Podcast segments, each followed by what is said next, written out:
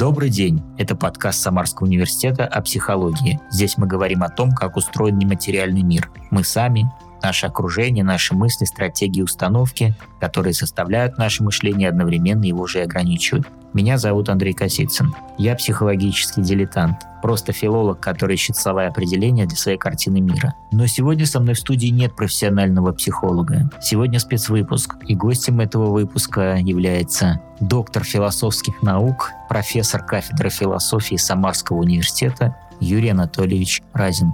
А поговорим мы сегодня о нарциссизме и нарциссическом обществе. Здравствуйте, Юрий Анатольевич. Здравствуйте. Вот хотелось бы с вами обсудить тему, которой посвящены ваши публикации о э, Эдипе и Нарциссе. Потому что эта тема такая животрепещущая, а современное общество, оно действительно очень нарциссично. Ну, только ленивый об этом не говорит, не разбирает эту тему психологи, около психологи. Вы, как человек, погруженный в тему, понятно, что с несколько иного ракурса. Все-таки что это за ракурс, кстати, как вы сами определяете? Ну, я должен сказать, что я все-таки по роду своей деятельности руковожу направлением на философской магистратуре называется она философская антропология. И, соответственно, взгляд на эту проблему у меня будет с точки зрения философской антропологии. Философская антропология – это в том числе как-то культурология связана, да? Ну, это, во-первых, междисциплинарная область. Как многие дисциплины в 20 веке, они становятся междисциплинарными. Но главной задачей философской антропологии является описание экспликации, да, выделения и описания неких моделей человека, образов человека, типов человека. Вот э, Эдип и нарцисс мне интересны вот с этой точки зрения. Ну и если более широко подходить, э, это не просто антропологические фигуры, антропологические модели, можно их назвать, но такие модели, которые проливают свет на тот тип общественного устройства, в котором они рождаются. Вы определяете современное общество как нарциссическое, потому что в целом общество потребления, оно не может быть не нарциссическим. Это общество, которое желает здесь сейчас получать удовольствие или как? Ну, во многом, да. Для меня вот это разделение Эдипа и Нарцисса, ну, оно вообще строится по множеству оснований. Тут, наверное, следует вообще начать с самого начала. Давайте. Да, с, давайте. с мифологии. Давайте, во-первых, да. да, с мифологии, и с другой стороны определим проблему, потому что вот я говорю о нарциссизме, а у вас это линия перехода назначена к нарциссу. И давайте проясним, что такое тогда Эдип и что такое нарцисс вот в этом ракурсе. Ну, то есть, э, если говорить о переходе от Эдипа к нарциссу, то речь идет о переходе от одной антропологической модели, да, или от одной системы координат порождения человека к другой, которую мы вот называем нарциссом. Причем понимание Эдипа именно с точки зрения системы координат, то есть в таком более широком антропологическом и социально-философском аспекте, впервые замечается у Делеза, французского философа, э, который вместе с Феликсом Гватари написали вот эту известную книжку «Антиэдип», э, где они об Эдипе говорят э, именно как о некой системе координат. Да, вот есть некая система координат, которая порождает Эдипа или человека эдипального типа. А эта система координат задается некоторыми параметрами, в числе которых семья, главная ячейка, да, тот самый Эдипов треугольник, который описал Фрейд, это церковь и государство. Соответственно, переход от Эдипа к нарциссу для них предполагает смену самой системы координат, да, вот этих координатных осей. Поэтому задача, э, как ее как раз понимают в рамках шизоанализа Делиоса Гаватарии, заключается, буквально процитирую, в том, чтобы шизофренировать Эдипа или теэдипизировать шизофреника. Вот они играют на этих двух понятиях, имея в виду вот некий переход, который сами они не опознают, а я его описываю как переход от общества производства к обществу потребления. Ну, понятно, почему они его не опознают, потому что это 70-е годы, конец 60-х, начало 70-х годов, э, когда общество потребления еще только-только намечалось, хотя понятие уже было введено Жаном Бодрияром. То есть стало понятно, что прежняя система рушится, но пока не ясно, что выстраивается. А сейчас прошло время, и дистанция уже какая-то есть, по которой можно увидеть не то что ростки, но и уже сложившуюся систему нового типа.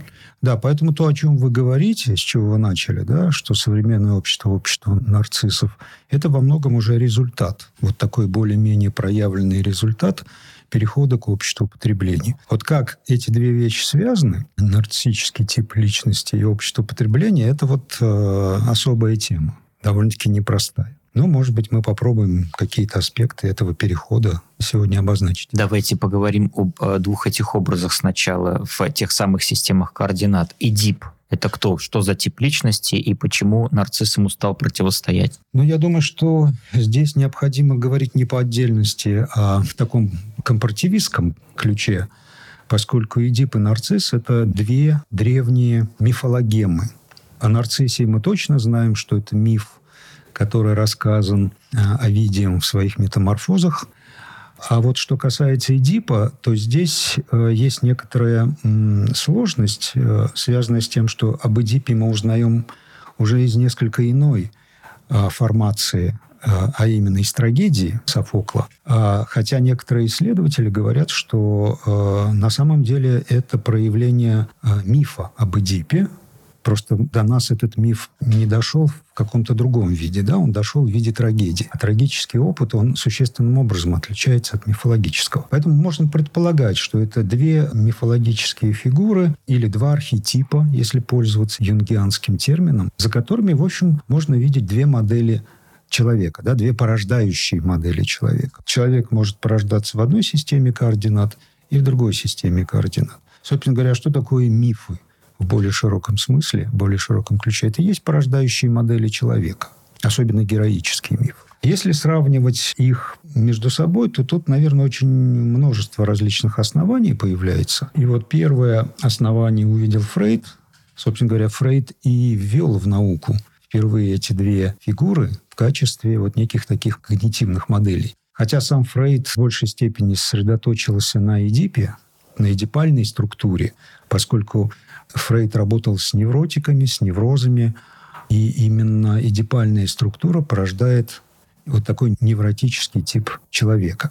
О нарциссизме Фрейд э, успел написать небольшую статью, и у него есть э, несколько еще отдельных замечаний. По большому счету Фрейд не уделил нарциссу должного внимания, понятно по какой причине. Да? Потому что Фрейд описывал общество в состоянии модерна. А нарцисс в современном его исполнении, да, это фигура уже пост модерна. Вот. И у Фрейда нарцисс появляется всего лишь ну, в таком аспекте ранней детской сексуальности.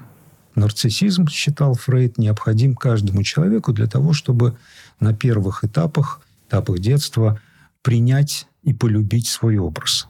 Поэтому у Фрейда нарциссизм – это необходимое, необходимый элемент формирования всякой личности. Ну, написано как идентификация детской личности, прежде всего, инфантильной личности. И сегодня очень часто слышать приходится о том, что, собственно, нарцисс — это не повзрослевший человек. Совершенно верно, да. А вот Фрейд не продумывал эту тему как бы в будущее, а, но за него это сделали его последователи, неофрейдисты, но вот э, из ныне активно действующих психолог Сэм Вакнин, он э, фактически говорит о том, что вот современный тип человека – это по преимуществу нарциссический тип. То есть под нарциссом можно понимать различные смыслы. Да? Первый я уже обозначил, это некий такой архетип человека, система координат порождения человека. А в более узком значении э, нарциссизм э, э обозначает тип личности. Вот в современном словоупотреблении под нарциссом главным образом понимается определенный тип личности, который завоевывает современное социальное пространство, как пространство, созданное в обществе потребления. И с этим как раз связано вот то, о чем вы э, сказали, этот повышенный интерес э, к этой проблематике. Теперь, наверное, более важно сказать, что это за переход от Эдипа к нарциссу. Да? Потому что, ведь смотрите, исторически правильно говорить о переходе от нарцисса к Эдипу. Потому что если нарциссизм – это вот некая такая ранняя формация, да? Детскость какая-то. Детскость, да. И в этом смысле она косвенно говорит о детскости человечества, то Эдип а, – это фигура взрослого, это фигура отца. Во всяком случае, у Фрейда как раз эдипальный комплекс – это комплекс, построенный э, в отношении отца. Да, это треугольник мама, папа, ребенок, где отец занимает главенствующую фигуру и выполняет фактически функцию закона. Нарциссический тип личности, э, ну, как его описывает тот же миф, построен на основании аутореференции, да, то есть отношение не к фигуре отца, как к некому сверхзначимому большому другому, да, а к, к некому идеальному образу самого себя. Миф о нарциссе нам показывает, как человек смотрит в зеркало, обнаруживает там свое «я», которое э, ста, ста, становится для ним идеальным объектом, и вся последующая его референция строится э, с этим идеальным объектом. Даже если он общается с другими людьми, да, вот этим... Он зеркалит. Да, он, да? он зеркалит, да, другие для него становятся некой функцией а, отношения с этим идеальным объектом. Но некоторыми такими декорациями, некоторыми зеркалами, которые служат для того, чтобы собирать э, на самом себе вот этот идеализированный образ. Поэтому если нарцисс получает отражение, соответствующее этому образу, он принимает эти реакции других. Если э, эти реакции ему не соответствуют, он их отвергает, отрицает. Кстати, на этом построена обесценивающая стратегия его поведения. Мне стало интересно. Здесь вот очень часто приходится слышать в отношении межличностных каких-то историй о том, как партнер необходим в современном мире человеку для того, чтобы стать лучше, чтобы работать над собой, Э, необходим человеку тот идеальный партнер, который помогает развиваться и двигаться в сторону улучшения себя самого. Вот это тоже момент современного общества. Или это я путаю что-то уже такое, говорю, что всегда было присуще партнерским отношениям? Я думаю, что человек в принципе не может быть понят как изолированная сущность, да, существо самого человека есть отношение к другому. Поэтому различать нарцисса и Эдипа можно не по этому основанию, да, а по характеру отношения к другому. Если для Эдипа другой – это ну, некая внутренняя инстанция в себе, да, в виде Бога, Отца, закона, то для нарцисса другой – это всегда конкретный другой, внешний другой – Поэтому эдипальная структура личности построена на основании внутреннего диалога или внутренней референции с этим сверхзначимым другим в себе. Поэтому а, Эдип – это всегда э, э, фигура трагическая и глубокая. Рефлексирующий субъект. Рефлексирующий субъект. А, ну, нельзя сказать, что у нарцисса нет рефлексии, но его рефлексия поверхностная. Она, как бы вам сказать, оперативная. В случаях патологического нарциссизма, который описывает там тот же Сэм Бахнин, если нет вот этого другого в виде зеркала, то э, у нарцисса происходит глубочайший кризис, потому что его идентичность не собирается. То есть способом удержания идентичности является вот эта зеркальная реакция со стороны другого. А нарциссы прекрасно встроены в общественную систему, и у них есть как бы свой уровень рефлексии. Насколько я помню, Вакнин, э, кажется, говорит о том, что это не меняет нарцисса самого. То есть, да, он меняется, и сам Вакнин, насколько я помню, из личного опыта всю свою теорию строит как нарцисс, но, тем не менее, это огромная сложная работа для нарцисса. Ему проще оставаться неизменным, не рефлексировать, не вдаваться вот в глубины какие-то и сохранять вот это вот рассыпавшееся эго всегда. Поэтому в психотерапию нарцисс не пойдет, потому что это слишком губительно для него оказывается. Ну, я вас понял, да. Тогда мы просто говорим о, раз, о различных типах рефлексии, потому что вот на, на психологическом уровне я бы их как различил? Ну, вот, например, в отношении вины – да, поскольку люди связаны между собой, один из механизмов э, связи э, является вина, ответственность и так далее. Да? Вот э, переживание вины у нарцисса Эдипа различно. Вот два этических модуса отношений к вине или э, осознание вины – это стыд и совесть. Это различие заключается в том, что стыд – это всегда отношение к публичности, публичному обвинению в чем-либо и увлеченности – каком-либо преступлении или проступке.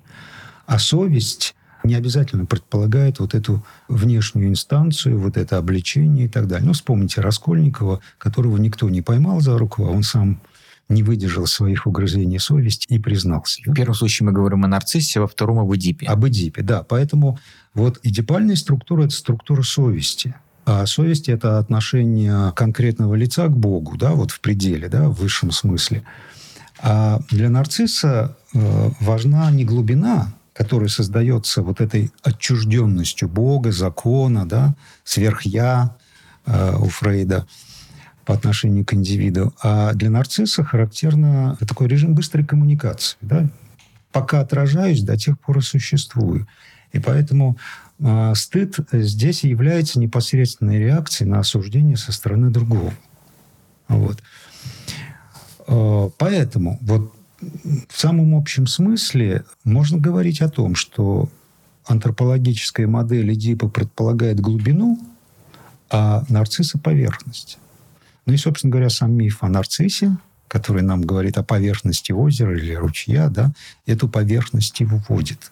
Сэм Вахнин говорит о, о том, что почему это, чем это объяснить. Он объясняет это отсутствием глубокого понимания внутренней идентичности. А потому что вот этот внутренний монолог с самим собой, который ведет Эдип, а эту идентичность предполагает. А у нарцисса эта идентичность все время разваливается, она распадающаяся, поскольку она собирается вот этими внешними референциями. Поэтому вот этот голод нарциссический, так называемый, который описан в литературе, он как раз обусловлен тем, что нарцисс не получает извне подкрепления э, в сознании собственной идентичности. Оно у него начинает распадаться. Вот Сэм Вакнин описывает как черную дыру нарцисса, в которую он проваливается. А можно поподробнее, вот что значит черная дыра? Потому что такая метафора очень красивая, но все-таки, как вы понимаете, что значит провалиться в черную дыру, которая существует в самом нарциссе? Ну, представьте себе, раз уж мы говорим о том, что нарцисс – это маленький ребенок внутри взрослого, да, то, кстати говоря, уж если мы строим симметрии или асимметрии, да, то можно сказать, что Эдип – это взрослый человек в ребенке. Это взрослый человек в ребенке, а нарцисс – это ребенок во взрослом человеке. Да? Вот, и там, и там есть детская травма, и, и место для этой детской травмы остается – вот, то представьте себе э, ребенка, который получает позитивную информацию о самом себе, на которой он строит свою идентичность, только в результате э, каких-то перформансов, да, представлений. Его ставят на стульчик, он читает стихи или там поет песню, ему говорят, какой ты хороший мальчик. Если он этого не делает, его как будто бы и не существует. И вот э, во многом формирование этого комплекса нарцисса является вот эта связь но в психологии это часто описывается как отсутствие безусловной любви. Да, тебя любят не за то, что ты есть и представляешь из себя некую значимость, да, а тебя сразу помещают в систему координат и принимают только если ты ей соответствуешь, и более того, занимаешь в этой системе какое позитивное место. Это так мыслит нарцисс. Так мыслит нарцисс, так устроен нарциссический тип отношений. А теперь давайте сравним, а какой тип тогда свойственен идипальному комплексу и как тогда существует Эдип. Он осознает, что он существует просто, потому что он существует, ему не нужно подтверждение для этого. Ну, вот сравнение, если провести. Что значит взрослый в ребенке по отношению к Эдипу? Ну, давайте опять-таки вернемся к Фрейду, который, опять-таки, вел понятие, которое можно использовать для разведения этих типов. Сам Фрейд непосредственно для этих задач их не применял. Это различие двух принципов. Реальности и наслаждения или удовольствия. При этом Фрейд говорил, что взрослый человек или взрослая личность, зрелая личность а, живет по принципу реальности. Поэтому взрослый человек способен на некое долгосрочное планирование, растянутые во времени усилия, поэтому его можно назвать существом длинной воли. Вот есть такая метафора у Гумилева – а, да, люди длинной воли. А у, у ребенка, так же, как и у нарцисса, воля короткая. Она организована по принципу «здесь и сейчас». А, это психологи детские замечают, да, если ребенку сказать «завтра», для него это катастрофа, это равнозначно тому, что никогда. Потому что он не может а, формировать систему своих потребностей и желаний в таком долгом времени. Да? Для него это катастрофа, это никогда. Поэтому он плачет. Ну вот вспоминается этот эксперимент с конфетками. Да? Съешь сейчас, съешь одну, я принесу тебе еще одну, тогда съешь две зефирки, две конфетки, и ребенок да, да, да, да. чаще всего съедает сразу одну. Это лучше для него, чем подождать еще часочек и съесть две. Когда Гумилев вводит это понятие «люди длинной воли», он имеет в виду кого? Он имеет в виду воинов Чингисхана, которые э, жизнь свою отдают на строительство Великой империи. Да? То есть они вкладываются в то, результаты чего они, возможно, никогда не увидят. Да? Здесь интересно перейти к моменту, который вы описываете в статье по поводу общества потребления и кредитов. Угу. Люди сегодня э, живут в кредит. И вы пишете, что это как раз принцип нарциссизма. Хочу сейчас. Не имею возможности, но я возьму кредит в банке, и даже все строится для этого, чтобы человек взял рядом, прям совсем с какой-то потребностью его, то, что ему закроет, находится точка по выдаче кредитов. Угу. Да? Но в то же время ведь э, мир так устроен, что и люди и человека дипального комплекс, так скажем, возможно, будет пользоваться кредитами также, потому что, может, возможности какой-то нет, необходимость есть. И тогда получается, что эти типы различаются принципом осознанности. Например, там, не знаю, ну, купить квартиру, э, семья берет ее в кредит, это, наверное, нормально. А, здесь нельзя сказать, что это нарциссический принцип, а вот уже там поменять машину или мобильный телефон, при том, что есть полный функционал, но хочется получше, по брендовее, это уже принцип так скажем, свойственен нарциссизму. Ну, это вопрос в современном обществе, поскольку это общество потребления, да, и, и все в него включены. Это один тип личности, другой тип личности. Там при всех деформациях, которые происходят с Эдипом, на самом деле я забыл, наверное, сказать очень важный момент, что при переходе от экономики производства к экономике потребления происходит существенное нарушение вот, э, в эдипальной структуре. Как будто бы кажется, что эти люди конфликтуют друг с другом или конфликтуют два начала в человеке. И как будто бы э, общество потребления — это общество, в котором нарциссизм побеждает и, возможно, победил — вот, собственно, переход э, связан э, именно с тем, что тот, кто вчера э, был Эдипом, в конкретном смысле не поколение, а конкретный человек. Общество навязывает ему какие-то принципы установки, что этот же самый человек спустя время становится, кажется, нарциссом.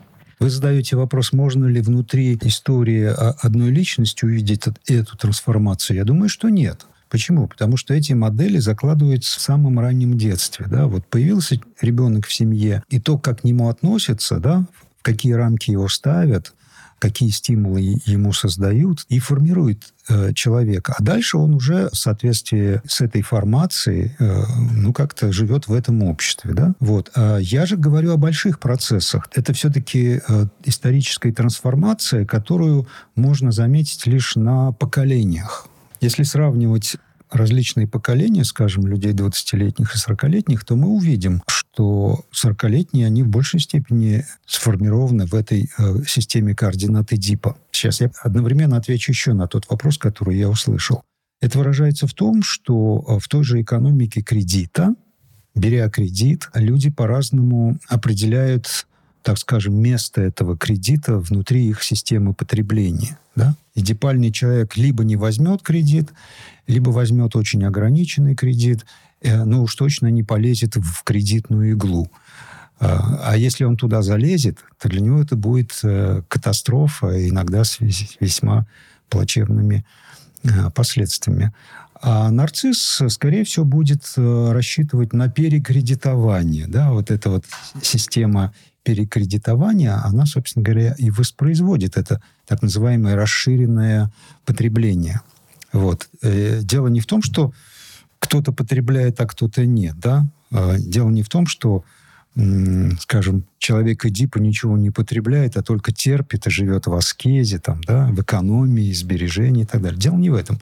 А дело в этих соотношениях производства и потребления. Очевидно, что мы сегодня нарушили эту меру да, между производством и потреблением, в силу которой значительная часть общества уже же живет в кредит, соответственно, живет на средства будущих поколений, потому что кредит всегда требуется к возвращению. Да? Наступит момент, когда перекредитовываться уже будет невозможно. Вот мне кажется, мы к этому моменту уже сейчас подошли. Через некоторое время, когда те люди, которым сейчас 20-29, пройдет 40 лет, им будет 60-69, можем ли мы увидеть обратную картину?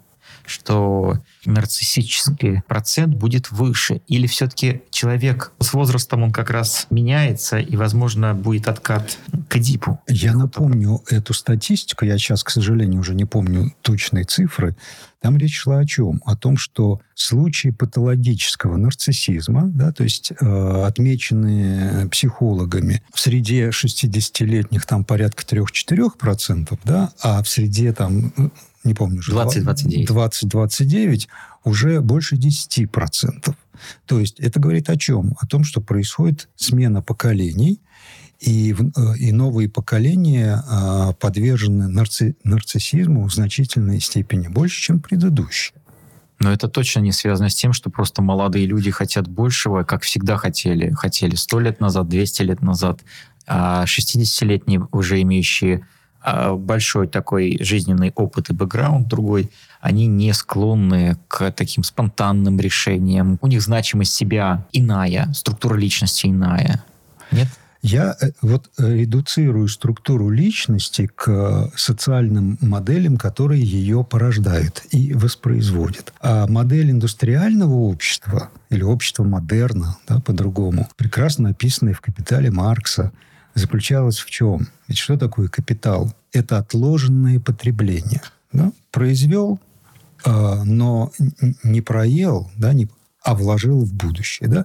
И вот эта система отложенного потребления, соответственно, приоритета накопления, она формирует определенный тип человека, да? вот э, его экономический взгляд на мир, а через него и, и все остальные как бы проекции. Да? А при переходе к кредиту а кредит – это потребление до производства. Да? То есть ты получил товары, которые ты еще не создал в некотором смысле, да, или не заработал средства на это потребление. И это формирует совершенно другой тип человека. В чем это выражается? Это же имеет э, прямые экономические корреляции. Э, современную экономику называют турбокапитализмом, да, или экономикой быстрых денег. А если вы захотите вкладываться в долгосрочные проекты, а самые долгосрочные – это 30 лет, там, скажем, окупаемость э, кораблестроения или самолетостроения порядка 30 лет. Почему сегодня вот эта сфера начинает проваливаться? Да? Потому что экономика в этой экономической реальности вы не сможете, вы прогорите, скорее всего, да? Никто вам кредиты не даст, да и что такое 30 лет, будет ли заложенное сегодня, через 30 лет быть востребованным? Нерентабельно. Да? Это, это, да, это нерентабельно, и это экономика высокого риска. Вот. Поэтому экономика просто сваливается вот в эту турбулентную, как ее назвать-то, да, в турбуленцию быстрых денег, да, вот поэтому это все экономисты отмечают. Да, выделяются деньги правительством, печатаются. Куда они идут? В банковский сектор, да, где быстрые транзакции. И там они вращаются, эти деньги.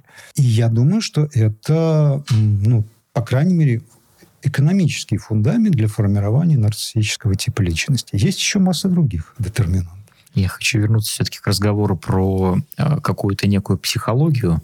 Э, хотя понимаю, что, наверное, этими вопросами вы не занимались, но я немножечко э, хотел бы понять, может быть, ваш взгляд на такой вопрос, как маскулинность в современном мире. Вот мне кажется, когда мы говорим об образе отца, Бога, вот то, что примерно синонимично да, в этом контексте mm-hmm. там, по Фрейду, то это все-таки прежде всего фигура мужчины, фигура ответственного мужчины. А сегодня часто говорят о том, что семьи разваливаются по вине мужчины, который перестает быть мужчиной, на взгляд нарциссических женщин, как говорят об этом в интернете. Правда ли это или нет, я не знаю, но вопрос у меня такой есть. Вот правда ли, что сегодня обесценивание мужского начала, фигуры отца, э, это больше, чем э, ранее в истории, на ваш взгляд? Ну, я с этим соглашусь, и я, в общем-то, об этом и сказал в плане разрушения дипальной структуры. Да? Вот система координат ослабевает. Если она не распадается полностью, да, то она, по крайней мере, ослабевает. Общество, где 80% разводов, это тоже следствие нарциссического общества? Во многом, да, да. И плюс к этому, ведь что это означает? Если в традиционной семье женщина не могла просто так э, развестись с мужчиной, да, потому что ну, она сразу же ставилась перед серьезной задачей выживания воспитания там, своих детей. И по этой причине она много чего терпела со стороны мужчин. А сегодня женщина вот. каждая говорит, что она хочет чувствовать себя женщиной. Да, в том плане, да. что она должна быть красивой, эстетически привлекательной. Этика идет э, к этому вот подходу. Я не буду говорить о том, что здесь есть какое-то гендерное распределение. Вот я в этом совсем не уверен, и у меня нет таких данных, кого больше нарциссов среди мужчин мужчин и среди женщин, мне кажется, что одинаково. Но очевидно, что э, роль женщины возрастает. И центр, вот этот вот центр координат смещается в сторону материнского начала. И в комплексе нарциссизма действительно, как это описывают многие психологи, центральную роль играет отсутствующий отец и замещающая его мать. А властная, холодная, требовательная, нелюбящая своего ребенка – безусловно, да, а принимающий его только при каких-то условиях. И вот эта структура с нарушенной символической функцией отца, как функцией закона, согласно Лакану и Фрейду, а, и а, порождает вот эту новую ситуацию, где материнское начало начинает играть существенную роль. А при этом как различаются материнское и отцовское начало, опять-таки на уровне архетипов? Они различаются следующим образом. Материнское начало – это начало земное или океаническое, да, то есть в определенном смысле бесформенное, иррациональное, неструктурированное. А мужское начало, опять-таки, в традиционном, еще раз подчеркиваю, ключе, понимаете, как законодательное, формализованное, рациональное и так далее. И вот тут возникает вопрос, как возможно социальная связь, социальные отношения, если первое начало разрушено, да, а, и берет власть второе начало, на чем будет строиться понятие долга, ответственности и так далее, если в обществе разрушается фигура отца. Юрий Анатольевич, а скажите, как а, среди этих начал, двух мужского и женского, одно из которых разрушено, распределять тогда эти понятия этика и эстетика, насколько они связаны или оторваны друг от друга? Ну, во-первых, я думаю, что этическое и эстетическое в равной степени свойственно как мужчинам и женщинам. Вот, это первое. Второе, разрушение дипальной модели оно не обходится бесплатно для женского начала. Вместе с ним разрушается и женское начало.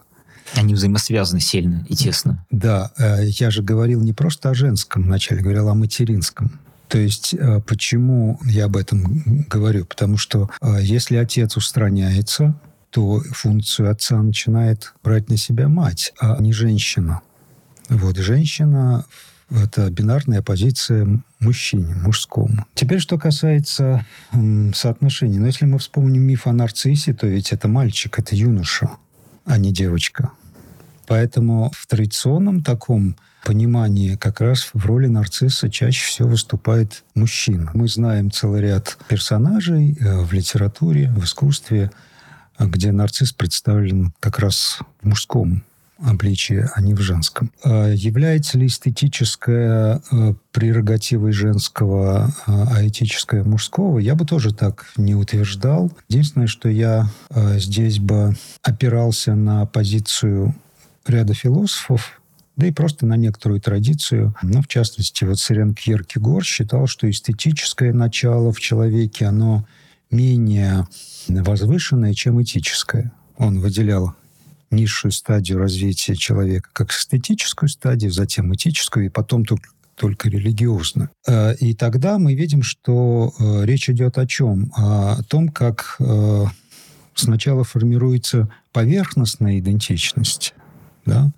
Вот нарциссическая идентичность – это поверхность, поверхностная идентичность, это идентичность рода. Поэтому, например, Эрик Фром в этой связи говорит об этническом нарциссизме – и это, это тоже очень хорошо видно, да. А вот а, такие малые этносы, они очень нарциссичны. Они фактически занимается самолюбованием, да, в отличие от э, тех этносов, которые уже э, функционируют в рамках каких-то суперсистем, например, империй. Поэтому вот если мы их сопоставляем, то, наверное, мы их опять-таки сопоставляем по принципу поверхность-глубина. Да, этическое содержание, оно связано с глубиной, а глубина во многом порождается как раз отцовским началом. Не мужским, еще раз подчеркну, а отцовским. Вот тут важно не переводить это в плоскость мужское и женское. Мне кажется, это не совсем корректно, а отец и мать. Это символические значения. Это символические структуры, они разные. Они могут совпадать, то есть в том смысле, что в мужчине видим отца, да, потенциального, а в женщине видим мать. Но они могут и не совпадать. Современная женщина себя уже часто не видит как мать, а современный мужчина не видит в себе отца. Вот. И это как раз заключается в этой э, психологии или идеологии child-free, там, да, вот когда люди уже не хотят связывать себя с этими функциями. Но это жить для себя как раз, это нарциссическая история абсолютно. Да. Если сказать честно, то роль материнского начала в комплексе нарциссизма для меня это очень интересная тема и загадка. То есть я пока по большому-то счету не разобрался в этом вопросе, но многие практические исследователи, ну, тот же Сэм Вахнин, как раз подчеркивают эту роль матери. «Снежная королева», да, если мы возьмем творчество Ганса Христиана Андерсона, мы там найдем эти нарциссические структуры. В образе женщины. В образе женщины, да. А образе мужчин вы говорили, это Дариан Грей. А, вспоминается, а что еще? А, Евгений Онегин у Александра Сергеевича Пушкина. Мне почему-то, когда я читал ваши статьи, посвященный этой проблематике, вспомнился Гофман с его крошкой Цахис, Угу. Когда там фея колдует и такую проекцию создает. Все, что будут делать рядом с тобой хорошее, будут приписывать тебе, а все, что ты будешь делать плохого, будет приписываться другим. Мне кажется, это как раз и есть образ нарцисса. И это то, что описано как основной э, механизм бессознательного в комплексе нарцисса. И этим, кстати говоря, нарцисс отличается от Эдипа. Потому что у Эдипа основная форма или способ защиты – это вытеснение. А у нарцисса проекция. На других проецируются свои собственные недостатки, а от других на себя переносятся, наоборот, некие достоинства. А правда, что нарцисс чаще думает о том, что его окружают нарциссы, просто проецируя свою личность на остальных? В психологии это тоже описано ну, в такой популярной психологии, я уж не знаю, как специалисты считают, нарцисс в принципе э, негативное в себе видит в других, но не в себе. Вот как в пословице библейской про щепку и бревно. Вот, вот тут такой опасный глагол, в том смысле, что он на самом-то деле видит, ну как бы или видит не видя, да, то есть э, у него постольку, поскольку есть блокировка, да, на самом деле нарцисс – это глубоко уязвленное существо, а это значит, что он э, не то чтобы видит, а он привык видеть себя ущербным, некомпетентным, некрасивым, э, ну и так дальше и тому подобное. И он блокирует этот негативный опыт себя вот какой-то иде- идеальной конструкции. А почему что тогда нарциссы падки на лесть? А, ну, потому что лесть как раз соответствует поддержанию вот этого эфемерного если он осознает об, себя как образа. травмированного, почему тогда лесть нарциссу Нет, он, он, он травмирован, и, и когда вот я еще раз говорю, видит или сознает, да, здесь речь идет о таком специфической форме сознания, да, не ясного там кристального, а такого затемненного сознания, да, вот, э, ну, в том смысле, как ведь, как бессознательное дано у Фрейда, оно всегда ведь прорывается в область сознания, в виде тревоги, например. Да, вот э, в этом смысле нарцисс знает, что он не столь хорош, как хорош тот идеальный образ, который, который он пестует, да, или в нем пестует. Кажется, что вы говорите о тревожном таком типе личности, хотя в статьях вы пользуетесь термином психотик, проводя различия между невротиком и психотиком как типом личности Эдипа и нарцисса. Можно еще тип психотика подробнее раскрыть что-то? Потому что я с этим термином не часто сталкивался и не могу для себя понять, что же под ним подразумевать все-таки стоит. Ну, здесь я не могу сказать, что я э, в этой теме глубоко разбираюсь. Э, скорее всего, я просто отсылаю к тому, что я читал. Но вот история психоанализа, а это уже больше ста лет, показывает вот это смещение психоаналитиков от э, исследования неврозов и невротиков, да, то есть человека в эдипальной модели, перегруженного вот этим сверх-я, да, постоянно себя обвиняющего, казнящего там, и так далее, происходит смещение э, в сторону пси- психотиков, исследования психозов. И вот Жак Лакан уже только в 70-е годы э, один из семинаров прям посвятил этой теме, назвал этот цикл «Психозы». Вот. И там он говорит о том, что э, Фрейд э, заметил этот феномен психоза, но избежал его в анализе или старался избегать. Почему? Потому что для него психотическая ситуация была трудно разрешима. А он все-таки претендовал на целительство, да, на, на душевное излечение. Ну и насколько я э, в этом понимаю, невротик – это, в принципе, нормальный здоровый человек, но перегруженный вот этим гнетом сверх я, да. Рефлексии. Ну, или да, а, а рефлексия это есть, да, по поводу этого. А, а вот э, психотик э, э, это уже э, существо с такими некоторыми отклонениями от нормальности, и психотик не переживает эту свою аномалию как аномалию. Психопат, например, да, социопат, психопат, нарцисс, вот эти три типа расстройства личности в современной кодификации, да, они вот они различаются там, хотя они образуют некий общий кластер. Здесь мы имеем дело с совершенно другим типом личности, который не вполне понятен э, с точки зрения того, как на него воздействовать. Потому что вот, например, как мы воздействуем ну, в рамках эдипальной структуры, да, мы вменяем к совести, да, к отзывчивости там, и, и, и тому подобное.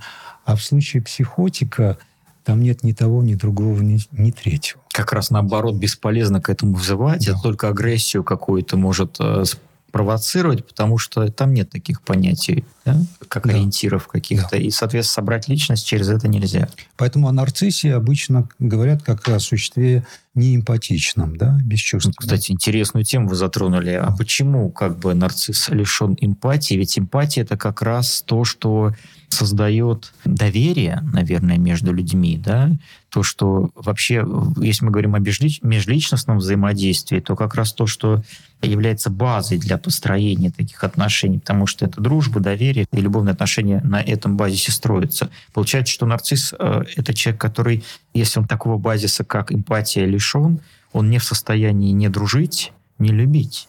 Вот я как, когда придумывал вот эти асимметрии да, между этими двумя типами, а, я нашел вот такой ход. Отзывчивость. Под отзывчивостью тоже можно понимать эмоциональную отзывчивость, да? Но если все-таки их различать, э, отзывчивость и эмпатию. Вот нарцисс отзывчивые люди. Отзывчивые в том смысле вот э, способности моментально реагировать на там какие-то запросы со стороны другого, да, поскольку они находятся в системе зеркальных отношений или там режиме быстрой коммуникации, да, они отзывчивы, они не зависают в этой внутренней рефлексии и поэтому способны отзываться. Но их отзывчивость лишена эмпатии. Сочувствие – это такая функциональная отзывчивость. А в случае Дипа, Дип может быть неотзывчивым как раз. Вы к нему обращаетесь, а он погружен в свой внутренний мир, и ему не до вас, да? Но он при этом обладает способностью к эмпатии. Такая какая-то странная асимметрия. Теперь почему, да? А можно здесь еще вклиниться? Это отзывчивость, это эмоциональная отзывчивость, то есть та, которая ситуативна. Да, я имею в виду как раз эмоциональную отзывчивость, потому что а ведь что такое эмоциональная отзывчивость? Это способность иметь дело не с идеализированным другим, да, не с абстракцией другого, а вот с конкретным другим. Вот у этого конкретного человека именно сейчас, а не вчера и не завтра, болит там зуб, да, и способность ему со- сопереживать а, это вот такая непосредственная эмоциональная отзывчивость. Да? Нарцисс может сказать, за зубами надо было следить сам виноват. Да? Нарцисс, так можно сказать? Нарцисс, да. Он, это, как правило, такая вот модель поведения. Если вы обращаетесь к нему с, как, с какой-то жалобой и просьбой, он вас отзеркалит. Потому что нарцисс не возьмет на себя эту боль, а, так как, а, ну, опять-таки, я тут сошелюсь на Вакнина, она его самого внутри переполняет. Он не способен к состраданию, Потому что его предел, ну, как у всякого ребенка, который еле терпит, да, у него низкий болевой порог, да, он не способен туда включить еще и страдания другого человека. А вот эта история с э, эмоциональными реакциями нарцисса, это как раз то, что, видимо, и подводит к мысли, что нарцисс имитирует нормальные реакции и эмпатию. Вагнер тот же говорит, что он часто имитирует. Да. Выученная эмпатия он это называет. Да? Это выученная эмпатия, опять-таки, как механизм э, приспособления, потому что он вынужден быть отзывчивым сами нарциссы понимают, что это выученная штука, или они верят в то, что они эмпатичные люди? Они искренне верят, да. Я вот встречал таких людей, которые как раз меня, например, обвиняли в сдержанности эмоциональной какой-то, да, а себя позиционировали как людей очень отзывчивых, чувствительных и так далее. Но это были нарциссы. Это были нарциссы, да. Но есть достаточно простые практические возможности это проверить. Да? То есть способен ли ты эту свою э, эмоциональную отзывчивость э, транслировать на длительное время. То есть ухаживать, э, да, и так дальше. Вот терпеть. Вот терпеть эту чужую боль. Или ты просто продемонстрировал, показал эту отзывчивость, а завтра же забыл. У них очень короткая эмоциональная память. Они очень быстро забывают то, что они говорили, как они реагировали и так далее. Юрий Анатольевич, мы завершаем уже наш разговор, и у нас время осталось для последнего вопроса. Давайте такой вопрос. Можно ли вообще и как можно определить очень быстро, в целях своей же безопасности, кто перед вами, нарцисс или идип, для того, чтобы какую-то дальнейшую коммуникацию с ним строить? Ну, это зависит от жизненного опыта. Иногда очень сложно. И это, кстати говоря, является одной из причин, вот попадание человека в так называемые абьюзивные отношения. Ведь что делает нарцисс? Он сначала, он как бы встраивается в ментальную среду, да, э, или душевную среду своего контрагента и находит для него те решения, которые тот сам не находит. Да? А, как правило, это так называемый созависимый человек, которого в свое время мало любили, мало хвалили там, и так далее. И, и нарцисс не, некоторые в начале их отношений всегда компенсирует. А это так называемая там love bombing его называют, да? В терминологии Вагнина, да. Да, да, да. Вот это вот э, ну, в русской э, традиции обычно говорят «мягко стелет». Вот если перед вами человек, который мягко стелет, который вас хвалит, возвышает, и вы чувствуете некое несоответствие ну, самому себе, да, то, скорее всего, следующим актом будет обесценивание. И вот э, нарцисс прежде всего проявляется на этой стадии, хотя ей предшествует еще так называемая стадия качелей, э, да, когда вас то любят, то обесценивает, то опять любит, то опять обесценивает. А вот последний акт обесценивания или утилизация, да, который всегда переживается очень болезненно. Вот как э, это увидеть все раньше несколько, да, прежде чем это произойдет. Но по конкретным признакам нарцисс говорит о себе и в меньшей степени занят другим, да. А если человек говорит, а что ж ты не спрашиваешь ничего обо мне, почему? Может быть, это тоже нарцисс. Это же очень конкретный э, вопрос. Просто история такая была, когда человек как будто бы... У меня было ощущение, что он э, недоволен мной, потому что ему мало внимания в разговоре уделили. Вот если нарциссу вы мало уделяете внимания, а для него это всегда мало, Нарциссу нужно все время а, подпитывать его значимость. Да? И если он этого не ощущает, он попадает в ситуацию голода, он начинает вам мстить за это. Да? Он начинает вас обесценивать. Нет, но человек мне просто сказал, что... А, ну что я нарцисс. И я такой думаю, может быть, правда я нарцисс. Я же понимаю, что палка о двух концах. Я думаю, что если человек э, самому себе задает такой вопрос, то, э, ну, как минимум, в нем не так много нарциссизма. Давайте сразу скажем, что нарциссизм – это а, глубокая черта, заложенная в человека в детстве, в каждого ребенка, в каждого, согласно Фрейду. Да, это важная стадия формирования и принятия собственного эго. Дальше с этим нарциссизмом происходят некоторые трансформации, да, он вытесняется, он уходит на задний план в обычной ситуации, и только у так называемых типов, да, нарциссов, он остается. И иногда даже еще и гиперболизируется, да, вырастает. Но мне кажется, есть некая точка, когда человек понимает, что ему некомфортно в этой ситуации, потому что есть ощутимый абьюз, есть ощутимое обесценивание, а ощутимая ломка себя какая-то, может быть. Может быть, это я не прав, опять-таки. То есть мне кажется, что в контакте с нарциссом э, дискомфорт все равно ощутим будет. Тут э, простых диагнозов быть не может. Э, короткие диагнозы нам дают YouTube-аналитики всякие. Да. Да? А здесь важно понимать общий принцип. Если вы понимаете общий принцип, вы сами найдете решение. А общий принцип заключается в чем? В том, что нарцисс имеет воображаемую идентичность. Да? Вот этот идеализированный образ самого себя, который, однажды сформировавшись, почти не меняется. Вот. И присутствие этого образа в коммуникации, оно, оно очень заметно. То есть с вами общаются не как с вами, а с вами общаются на основе той идеализации, которая у нарцисса возникла. Ну вот у меня такое ощущение, есть матрица, и этот человек себя подходит с каким-то мерилом к тебе, и если ты не соответствуешь, ему сразу становится некомфортно. Конечно, да. Это вот наличие, э, это все равно ощущается, некого экрана. Да? Вы видите, что отношения не идут вот на встречных курсах, да, они натыкаются на какой-то такой виртуальный экран, и через него только Э, с вами строятся отношения.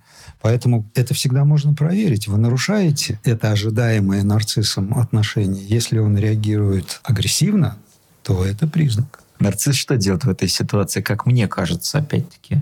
Он будет говорить о нарушении своих границ.